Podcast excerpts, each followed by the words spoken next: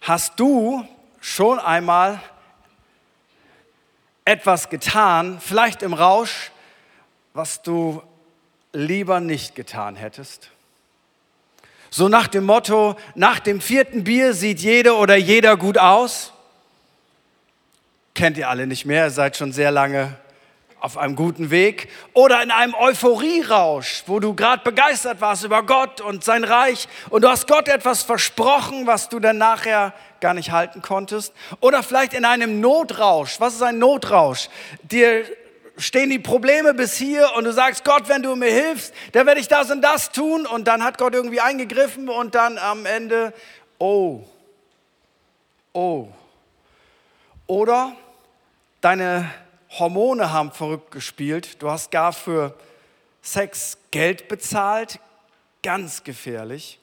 Oder du bist vielleicht im gehobenen Alter und guckst dir Dinge an, die solltest du dir nicht angucken. Und über diesen Mann möchte ich jetzt sprechen. Markus 6, Vers 14. Hier geht es um einen Verwandten von Jesus, die liebe gute Familie.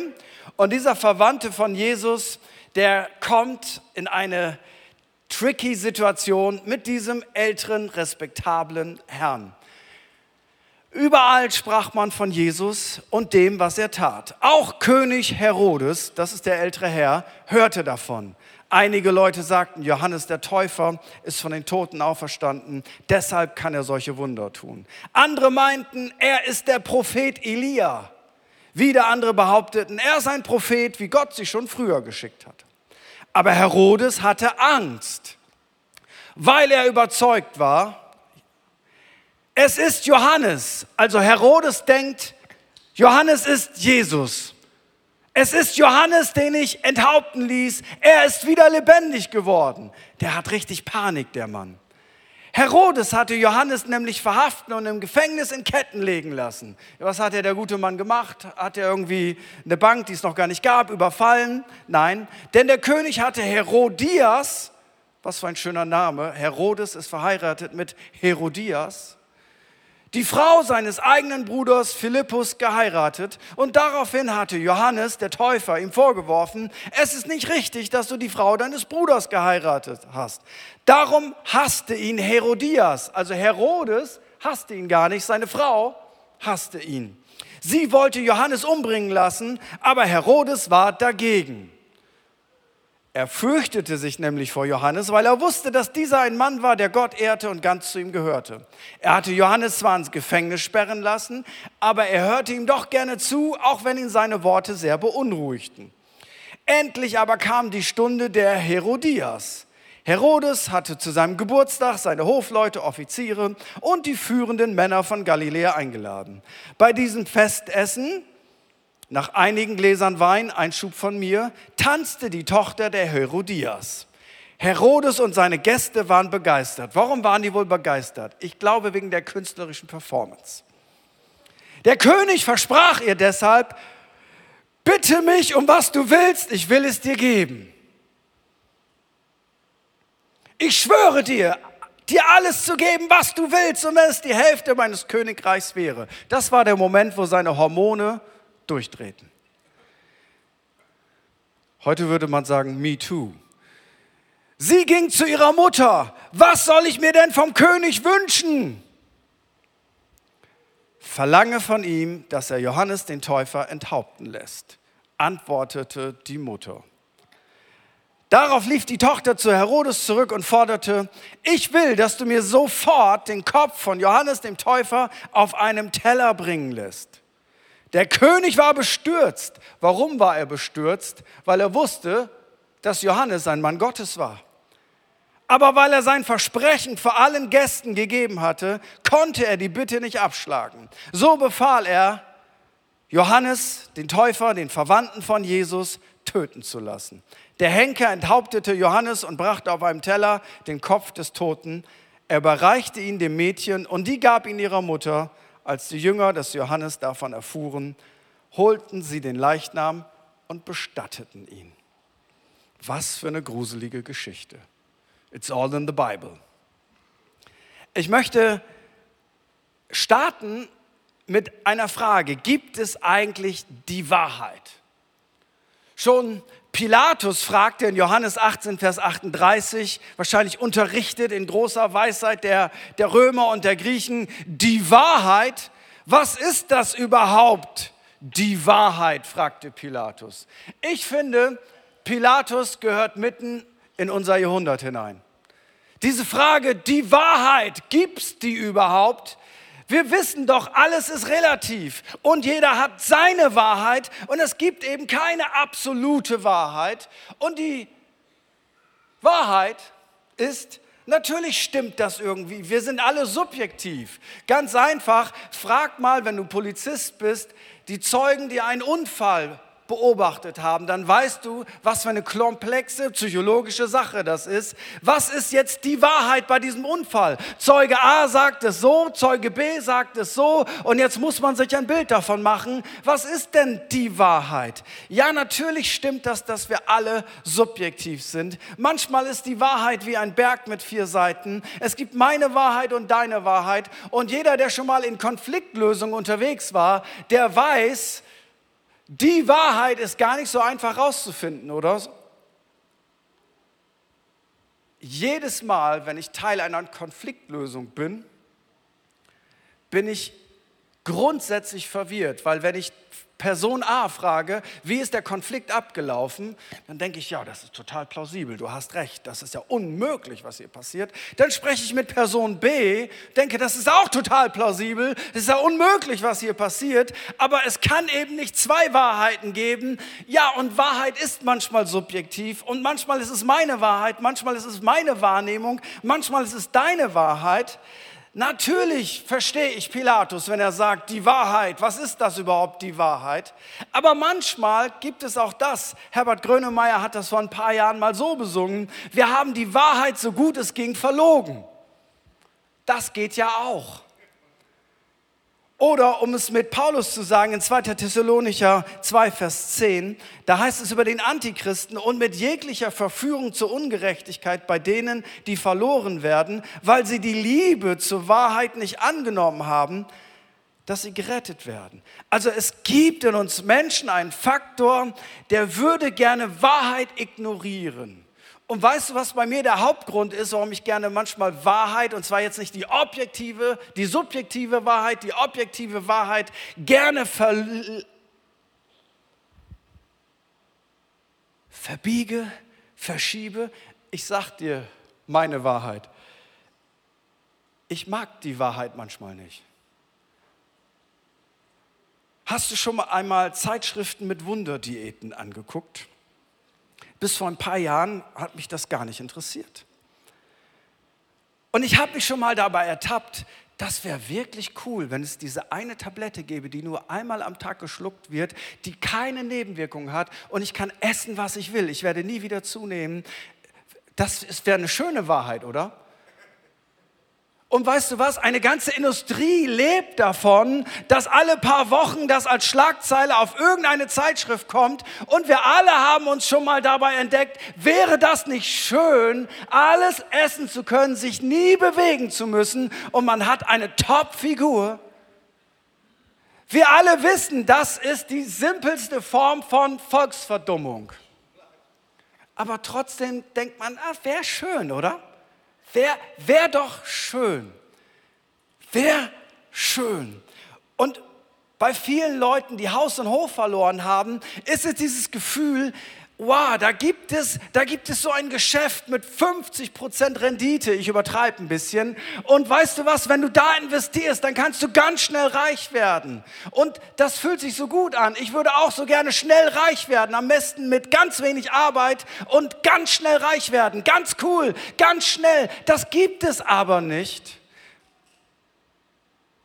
Aber es ist etwas in uns, das sagt, ah, das hätte ich gerne. Oder jetzt mal eine Frage, du musst keine Hand heben. Gibt es jemanden bei uns, der regelmäßig Lotto spielt? Nicht die Hand heben. Okay, also die mathematische Wahrscheinlichkeit, das ist jetzt auch eine Wahrheit, ist 1 zu 13.983.816. Das heißt, es ist ganz schön abgefahren, wenn du so einen Lottoschein ausfüllst, weil die mathematische Wahrscheinlichkeit, dass du den Treffer landest, liegt bei 1 zu knapp 14 Millionen. Da ist es noch wahrscheinlicher, dass gleich ein weißer Ritter reingeritten kommt und einige von unseren Single-Ladies mit nach Hause nimmt in seinen Palast und wenn sie nicht gestorben sind, knutschen sie noch heute. Das ist wahrscheinlicher, aber weißt du was, wir, wir spielen manchmal Lotto. Ich habe sogar schon Leute, Christen gehört, die sagten, boah, jetzt spiele ich mal Lotto, jetzt könnte Gott eingreifen, ich mache auch was für die Mission. Und ich denke, du Lümmel, Du gewinnst eine Million und gibst 10 Prozent, Lotterbube. 10 Prozent, wenn du eine Million hast, das ist eine Frechheit. Okay, das war nur ein Insider. Aber du gewinnst sie nicht. Aber die Hoffnung stirbt zuletzt. Also Wahrheit, Wahrheit ist manchmal ganz schön kompliziert. Und manchmal, und das sind ja nur simple Dinge im Leben, die ich extra angesprochen habe, damit sich keiner angesprochen fühlt. Manchmal ist Wahrheit komplex, wir, wir mögen sie nicht und wir suchen Wege, damit wir Wahrheit relativieren können. Johannes war ein Prophet, er sprach für Gott. Und jetzt kommen wir eigentlich zu einem ganz wichtigen Punkt. Johannes 17, Vers 17, da betet Jesus für seine Leute, heilige sind in der Wahrheit, dein Wort ist die Wahrheit. Also hier sagt die Bibel etwas, was eigentlich unverschämt ist, was gar nicht so in unsere Zeit passt.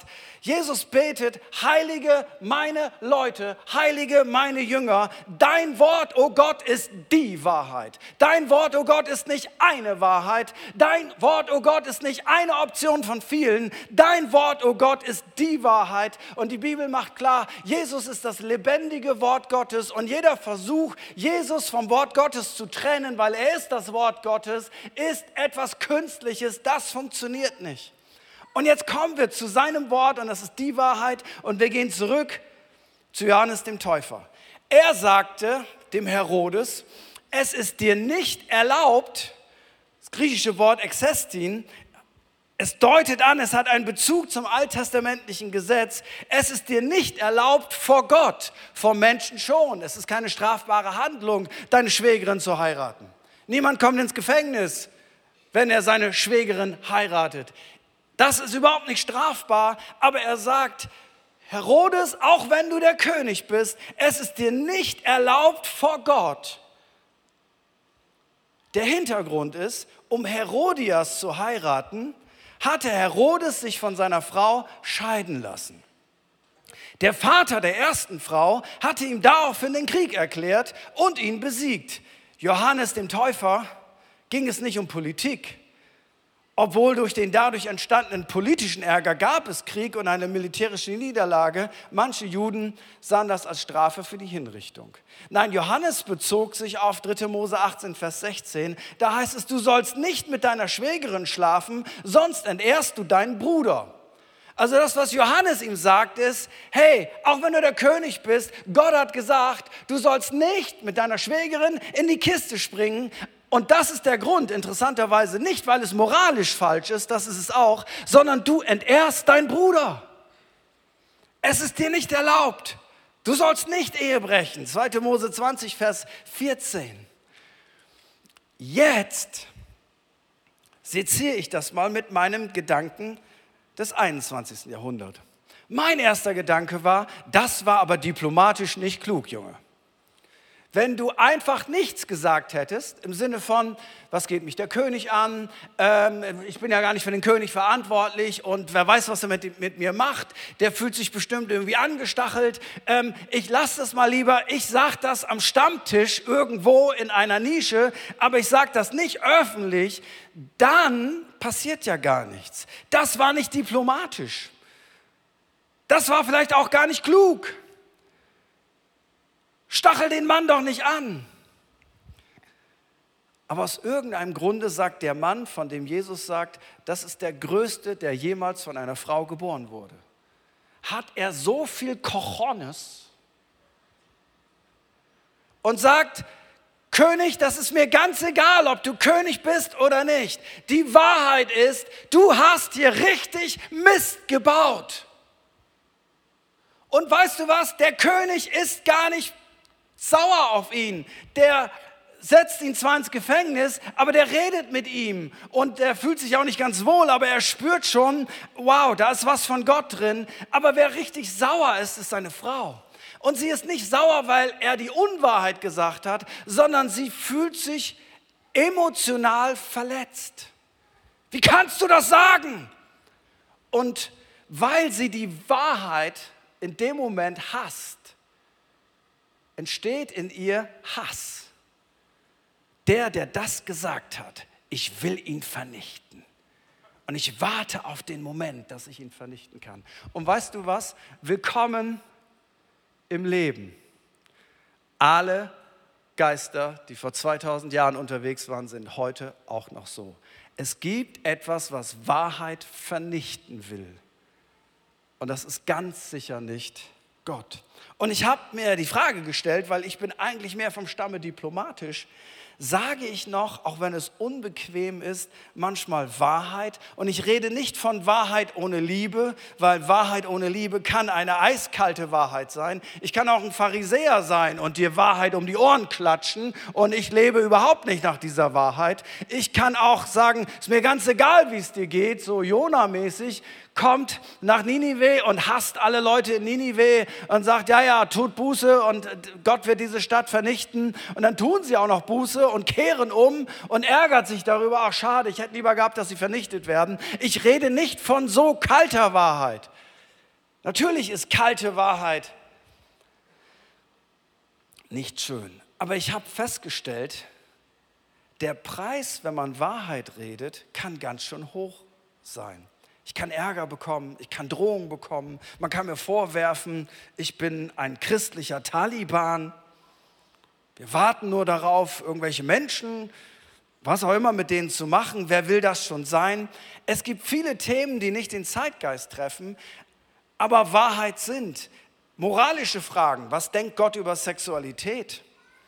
Umgang mit Ungeborenen, Umgang mit Gehandicapten, Massentierhaltung, Ausbeutung von Sklaven für unseren Konsum. Ich weiß nicht, wie es dir geht. Mir tut Wahrheit manchmal ganz schön weh. Mir tut Wahrheit manchmal ganz schön weh, dass ich für meinen Konsum, dass mir das gar keine Mühe macht, irgendwelche Menschen in einem anderen Land auszubeuten, damit ich es für einen Euro billiger kriege. Geht dir auch so? Ich finde das eine blöde Wahrheit. Ich will einfach denken, alle Menschen auf dieser Welt sind glücklich. Und ich bin auch glücklich, weil ich kaufe das jetzt so günstig.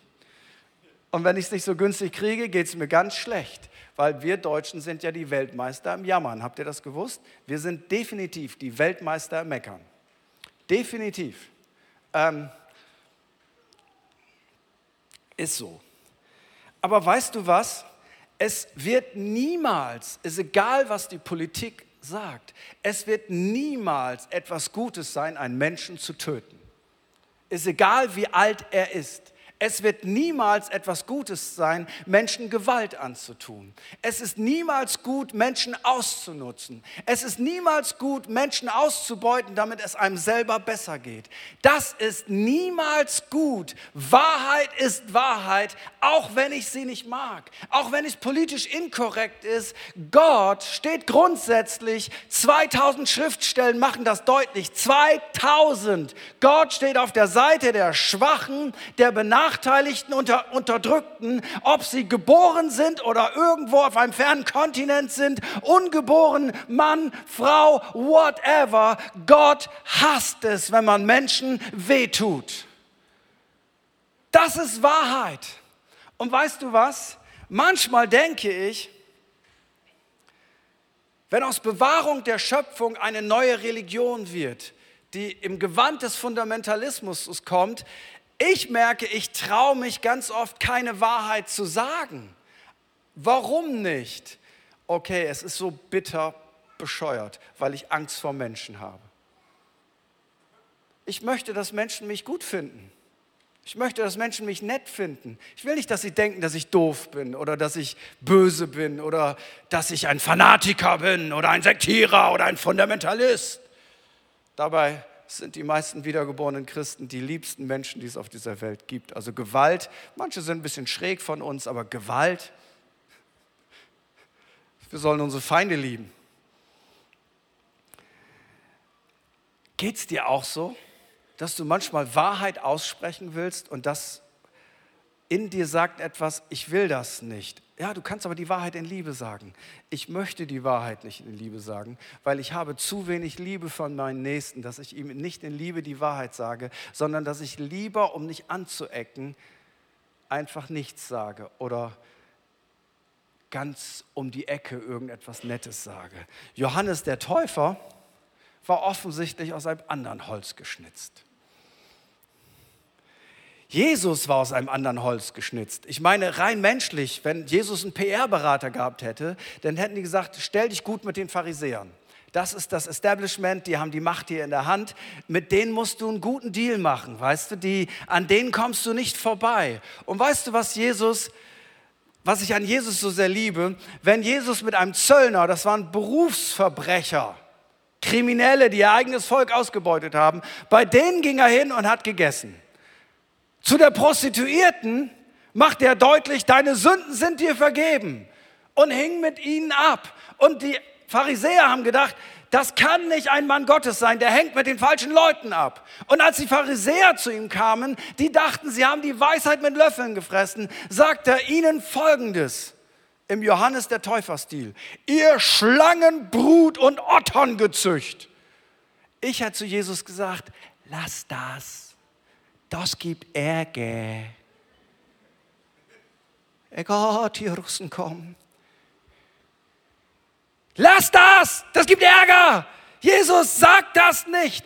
Und er sagte, Leute, weißt, wisst ihr, wie ihr seid? Ihr seid wie Gräber, von innen vermodert, aber von außen, das ist Religion, schön weiß angestrichen, damit von außen alles stimmt, aber von innen ist alles voller Dreck. Und keiner sagte das, alle wussten das, aber Jesus sagte das und am Ende kostete ihn das Leben, weil Wahrheit gibt immer eine Konfrontation mit Lüge und das findet in der Seele des Menschen statt. Und der eine stellt sich unter die Wahrheit, Wahrheit und der andere reagiert mit Hass und versucht, whatever. Und ich habe mir gedacht in der Vorbereitung folgendes. Diese Welt braucht eigentlich Propheten. Propheten waren nie beliebt, aber wurden dringend gebraucht. Wollen wir beliebt sein oder wollen wir die Welt verändern? Unser Job ist es gar nicht zu sein wie eine Partei, wie ein Sportverein, wie whatever. Unser Job ist es, das zu tun, dass wir für Gott Wahrheit in Liebe, ohne Ausgrenzung, ohne Richten, dass wir das aussprechen und für Menschen da sind, die die Wahrheit von Gott in ihrem Herzen empfangen. Unsere Rolle ist, Stachel im Fleisch zu sein. Unsere Rolle ist, eine prophetische Stimme zu sein. Unsere Rolle ist etwas ganz anderes als die Rolle der Gesellschaft oder der Politik. Unsere Rolle ist, eine Stimme von Gott zu sein in unserer Familie, in unserer Nachbarschaft, in unserer Verwandtschaft, bei unseren Freunden, in unserer Straße, im Fußballverein im Hausfrauenclub, im Männerstammtisch oder whatever. Weil Prophet sein heißt, wir reden für Gott. Und weißt du was, wenn wir dasselbe sagen, was all die anderen sagen, dann haben wir unsere Salzkraft verloren. Aber weißt du was, Wahrheit ist eigentlich gar kein Prinzip, sondern Wahrheit ist eine Person. Wahrheit ist nicht ein feststehender Block, wo man Leute mit erschlägt. Ich rede nicht von einer Pharisäerwahrheit, sondern ich rede von dieser Wahrheit. Johannes 14, Vers 6. Jesus spricht zu ihnen, ich bin der Weg und die Wahrheit und das Leben. Wahrheit ist keine Kirche. Wahrheit ist kein Pastor.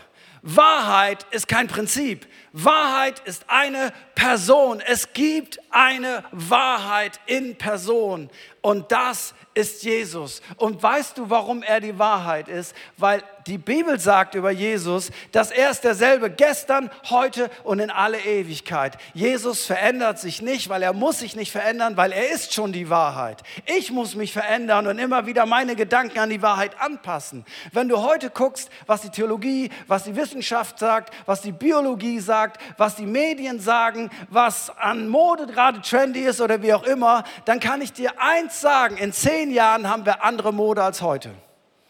Und weißt du was, behalt einfach alles, was du besitzt, irgendwann ist es wieder in.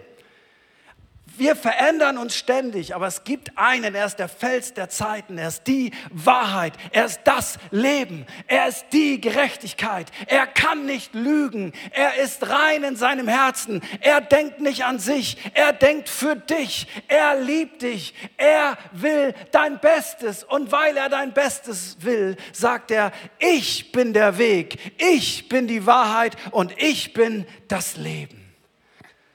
Wahrheit kann wehtun, muss ausgehalten werden. Aber weißt du was? Jesus hat nicht nur Wahrheit, wir haben vor drei Wochen drüber gesprochen, sondern Jesus hat Wahrheit und Gnade gebracht. So, Jesus sagt nicht, das ist die Wahrheit, das hast du falsch gemacht. So, und jetzt haben wir es mal endlich gesagt. Nein, sondern Jesus sagt, der Preis für dein Fehlverhalten, ich greife vorweg, Herodes, ist, jemand muss dafür bezahlen, für das, was du getan hast. Und weißt du was? Ich werde dafür bezahlen, für das, was du getan hast. Ist das nicht herrlich? Er ist die Wahrheit und an der Wahrheit rüttelt er nicht. Aber er ist die Gnade und er sagt, die Wahrheit ist, du müsstest bestraft werden, aber ich lasse mich bestrafen, weil ich bin nicht nur die Wahrheit, ich bin auch das Leben, ich bin die Gnade, ich bin die Vergebung. Und mir fiel ein Lied ein dabei, das wir alle kennen. Ich glaube, das berühmteste Kirchenlied auf dieser Welt ist Amazing Grace. Wir alle haben es schon gehört. Es war sogar in der Dulsack-Variante, ich glaube, auf Platz 1 der Charts irgendwann in UK. Überall spielt man das. Eine große Fußballikone ist vor einer kurzen Zeit gestorben, Uwe Seeler. Und auf seiner Beerdigung, die im kleinen Kreis gehalten wurde, was hat man gespielt? Amazing Grace. Und weißt du was, dieses Lied ist eine prophetische Stimme, weil jeder kennt das. Und weißt du, wer dieses Lied geschrieben hat? Isaac Newton. Und weißt du, was er für ein Typ war? Isaac Newton war Kapitän eines Sklavenschiffs. Sein Job war es, Menschen, die nichts falsch gemacht haben, zu rauben aus Afrika, sie ihrer Verwandtschaft zu entreißen, ihren Freunden zu entreißen, ihren Eltern zu entreißen, ihren Kindern zu entreißen, sie brutal auf seinem Schiff anzuketten und zu reduzieren als reines Arbeitsmaterial. Für ein Apfel und ein Ei zu verkaufen auf irgendeinem Sklavenmarkt und Menschen zu behandeln, als wenn sie ein Stück Dreck oder Vieh wären. Das war sein Job. Und weißt du was, das fanden sogar viele sehr gut. Insbesondere die Wirtschaft fand das sehr gut, weil das ist der Weg, um schnell reich zu werden. Benutz andere Menschen, mach sie kaputt, ist ganz egal. Hauptsache, dein Einkommen stimmt. Das war sein Job. Und am 10. Mai 1748 gerät er in schwere Seenot. Weißt du was? Ohne Krisen denken wir nicht darüber nach, was wirklich wichtig ist im Leben. Und er gerät in schwere Seenot und er, er überlegt, was mache ich jetzt, wenn ich zu Gott gehe? Alles, was ich sagen kann, ist, ich bin ein wirkliches Dreckschwein. Mir ist das ganz egal, dass ich diese Leute verkaufe. Hauptsache am Ende stimmt das Einkommen. Übrigens, by the way, die modernen Sklaven sind die Prostituierten die es auch in unserer Stadt massenweise gibt, wo selbst Christen sagen, das ist nicht schlimm, wir kaufen uns Liebe, du kaufst dir keine Liebe. Weißt du, was du dir kaufst? Ein Menschen, der benutzt und erniedrigt wurde, der ein moderner Sklave ist, dem man seinen Ausweis weggenommen hat, für ein bisschen dem Sexgott huldigen glaube, es ist der größte Götzendienst, den wir als Christen haben. Sobald du über Sex redest, fängt an jeder zu sagen, nein, nein, das ist nicht so, Gott ist nicht so. Ich will dir etwas sagen, Menschen zu benutzen und auszunutzen, Gott hasst es wie die Pest. Don't do that. Und das war Isaac Newton. Und er wusste, wenn ich jetzt sterbe, dann habe ich ganz schlechte Karten. Und er rief am 10. Mai 1748, rief er nach dem Erbarmen Gottes. Er hatte die Wahrheit in der Not erkannt und jetzt kam zu der Wahrheit die Gnade. Und er begegnet Jesus Christus. Und weißt du, was Jesus macht? Jesus verändert sein komplettes Herz. Er gibt seinen Beruf auf, wird stattdessen Pastor und tritt gemeinsam mit William Wilberforce, das ist der Mann, der die offizielle Sklaverei beendet hat. Lest mal seine Biografie. Und er wird zu einem Kämpfer gegen Sklaverei. Und er schreibt dieses Lied Amazing Grace, weil er wusste, das, was ich verdient habe, das habe ich nicht bekommen. Ich habe stattdessen Gnade bekommen. Und ich lese das mal auf Deutsch, auch wenn es ein altes Deutsch ist. Er sagt, erstaunliche Gnade. Wie süß ist dieser Klang, die ein armen Sünder wie mich errettete. Ich war einst verloren, aber nun bin ich gefunden. Ich war blind, aber nun sehe ich. Weißt du was, es ist egal, wie viele Lieder wir noch in den nächsten Jahren produzieren und möge Gott Gnade schenken, dass wir sehr viele Lieder produzieren. So ein Lied ist eine prophetische Stimme für eine Welt, die das hören muss. Es gibt Wahrheit. Und die Wahrheit ist eine Person, sie heißt Jesus Christus. Aber es gibt nicht nur Wahrheit, sondern die Wahrheit verbindet sich mit Gnade. Und ich lade uns ein, aufzustehen. Jesus Stories, so heißt unsere Geschichte. So heißen unsere Geschichten der letzten Wochen. Und überall sehen wir eine Facette vom Charakter von Jesus. Und eine Facette ist, Jesus ist die Wahrheit. Er sagte dem Mann, der so ein netter Typ war, aber der dem der einen Gott hatte, Reichtum und mehr. Er sagt ihm, das sagt er übrigens nur ihm, das sagt er nicht allen. Er sagt ihm, hör mal zu, Wahrheit, verkauf alles, was du hast und gib's den Armen. Und er dreht sich um und geht traurig weg, weil das war das Letzte, was er sich vorstellen konnte, weil er nicht verstanden hat, dass in seinem Besitz nicht das Leben war, sondern dass das Leben gerade vor ihm steht und ihm die Chance anbietet, ein wirkliches Leben zu bekommen.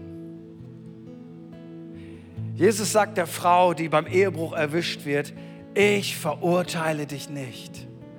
Gnade. Und dann sagt er ihr in Wahrheit, aber geh hin und sündige nicht mehr. Jesus sagt den Pharisäern, hey, alle denken, ihr seid so gut drauf, ihr seid so fromm, ihr kennt die ganze Bibel auswendig, das kannten sie wirklich. Und er sagt ihnen, in Wirklichkeit seid ihr von innen ganz dreckig. Und Jesus sagt zu dem Berufsverbrecher Zachäus, sagt Zachäus, heute habe ich Bock in deinem Haus zu sein, ich würde gern mit dir essen. Und nach dem Essen mit Jesus wird aus diesem Berufsverbrecher vom Stamme Nimm, wird ein großartiger Mensch vom Stamme Gib. Und er sagt, Jesus, ab jetzt werde ich das, was ich besitze, nehmen und ich werde damit einen Unterschied machen und ich werde es den Armen geben und ich werde das Leben von Menschen verbessern. Jesus ist Gnade und Wahrheit. Und ich bete, dass du und dass ich, dass wir Mut haben, Wahrheit zu und Gnade in unsere Umgebung hinein zu transportieren. Weil es egal, ob man Wahrheit versteckt oder ob man Wahrheit kleinredet, Wahrheit bleibt Wahrheit. Es ist egal, ob Wahrheit Ärger auslöst oder nicht. Aber Gott möchte, dass wir Gnade und Wahrheit verbinden. Und dann gibt es Hoffnung für jeden Menschen. Hoffnung für Isaac Newton, Hoffnung für mich, Hoffnung für dich weil Jesus Christus ist die personifizierte Gnade. Du darfst nochmal, du darfst neu anfangen, immer und immer wieder, weil ich dafür bezahlt habe. ich möchte einfach fragen, heute Morgen, gibt es jemanden hier in unserer Mitte, der sagt, ich habe die Wahrheit heute verstanden und ich weiß, Gottes Wahrheit ist unbestechlich. Aber ich weiß auch, ich brauche Gnade. Und dann wird aus Wahrheit, die sich verurteilt anfühlt, Wahrheit, die befreiend ist, dir ist vergeben. Erstaunliche Gnade. Was für ein herrlicher Klang, was für ein Sound. Und ich möchte einfach fragen, während für einen kurzen Moment, abgesehen von unserem Team, alle Augen geschlossen sind, gibt es jemanden hier, der sagt, ich brauche Gnade. Und ich möchte diese Gnade für mein Leben in Anspruch nehmen und ich möchte mit dieser Gnade leben. Ich möchte starten mit dieser Gnade. Ich möchte wiederum starten mit dieser Gnade, weil ich will der Wahrheit nicht wegrennen. Und diese Wahrheit ist Jesus. Dann lade ich dich ein, da wo du bist, während noch alle Augen geschlossen sind. Gib doch einmal ganz kurz deine Hand und ich weiß, dass ich dich gleich in dieses Gebet mit einschließen darf. Ja. Ja. Ja. Ja. Gibt es noch jemand? Einfach da, wo du bist. Dankeschön. Darfst du einfach deine Hand heben und sie dann wieder runternehmen, weil du weißt, ich, ich brauche Gnade. Ich bin vielleicht nicht Isaac Newton.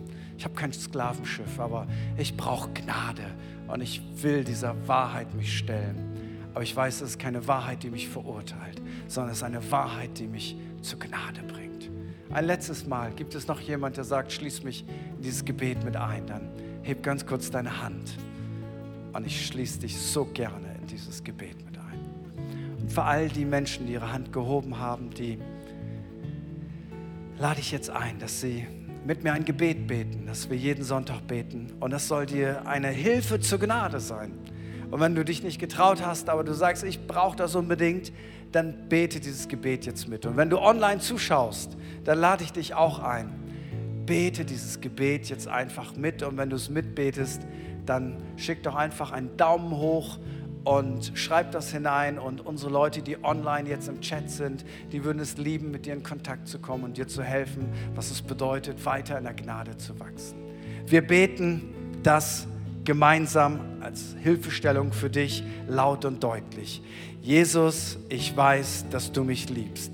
Es gibt nichts, was ich tun könnte, damit du mich mehr liebst. Und durch nichts, was ich tue, würdest du mich weniger lieben. Du bist für mich gestorben und auferstanden. glaube an dich. Du bist mein Gott, mein Retter und mein Herr. Bitte schenke mir die Vergebung meiner Schuld. Ich möchte als dein Kind leben und du sollst mein ganzes Leben bestimmen. Ich danke dir, dass ich durch dich wirklich frei bin und ein Leben in Ewigkeit habe. Amen. Wenn du das gebetet hast und du hast deine Hand gehoben, dann werden direkt nach dem Gottesdienst richtig liebe Leute zu dir kommen und werden dir ein Startpaket schenken. Hab keine Angst, da ist kein Versicherungsvertrag drin. Ähm, da ist einfach ein neues Testament drin und ein paar Tipps, wie du aus einem Schritt mehrere machen kannst. Wenn wir dich übersehen, was auch passieren kann, oder du hast es gebetet, ohne dass du deine Hand gehoben hast, dann geh doch unbedingt direkt nach dem Gottesdienst zu meiner Rechten in die Welcome Lounge. Da sind wirklich vertrauenswürdige Leute, vor denen brauchst du keine Angst haben. Du kannst einfach sagen, ich habe das Gebet gebetet. Die geben dir gerne ein Startpaket mit. Ähm, wenn du Fragen hast, die beantworten sie, wenn möglich, gerne. Wenn du Gebet möchtest, die beten für dich. Schlag da auf jeden Fall auf. Du bist mehr als willkommen in der Welcome Lounge. Wir lieben es, mit dir in Kontakt zu kommen. Und eins solltest du auf jeden Fall tun, weil Christsein ist Mannschaftssport. Man kann nicht alleine Christ sein. Wer das behauptet, der erzählt Unsinn. Christsein ist Familie, miteinander, gemeinsam, zusammen. Komm auf jeden Fall wieder. 10 Uhr, 12 Uhr haben wir jeden Sonntag hier Gottesdienst. Wenn du aus einer anderen Stadt kommst, ein bisschen weiter weg und sagst, gibt es auch eine Kirche vor Ort, dann helfen wir dir gerne, eine zu finden. Das ist ein absolutes Privileg für uns.